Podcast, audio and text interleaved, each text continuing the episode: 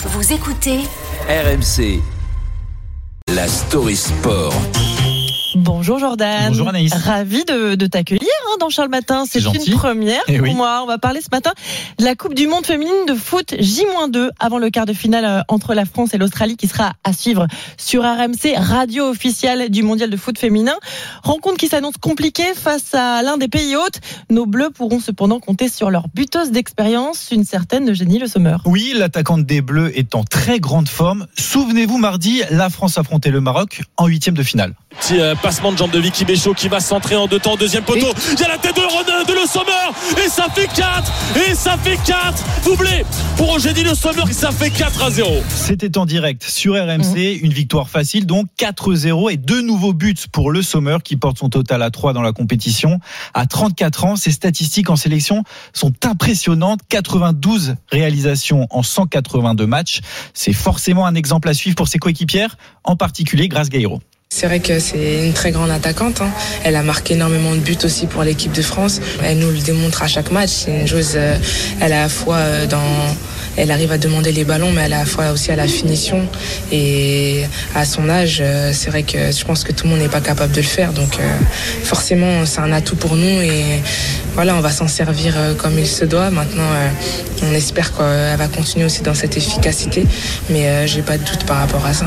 Efficacité, pourtant Jordan, son histoire avec les Bleus n'a pas toujours été un long fleuve tranquille. hein. Effectivement, car Eugénie Le Sommer aurait pu tout simplement ne jamais participer à ce mondial. Petit retour en arrière, juin 2019, au lendemain de l'élimination en Coupe du Monde face aux États-Unis, la sélectionneuse de l'époque Corinne Diacre critique dans une interview la meilleure buteuse de l'histoire des Bleus, lui reprochant notamment de ne pas avoir suivi les consignes tactiques pendant le tournoi.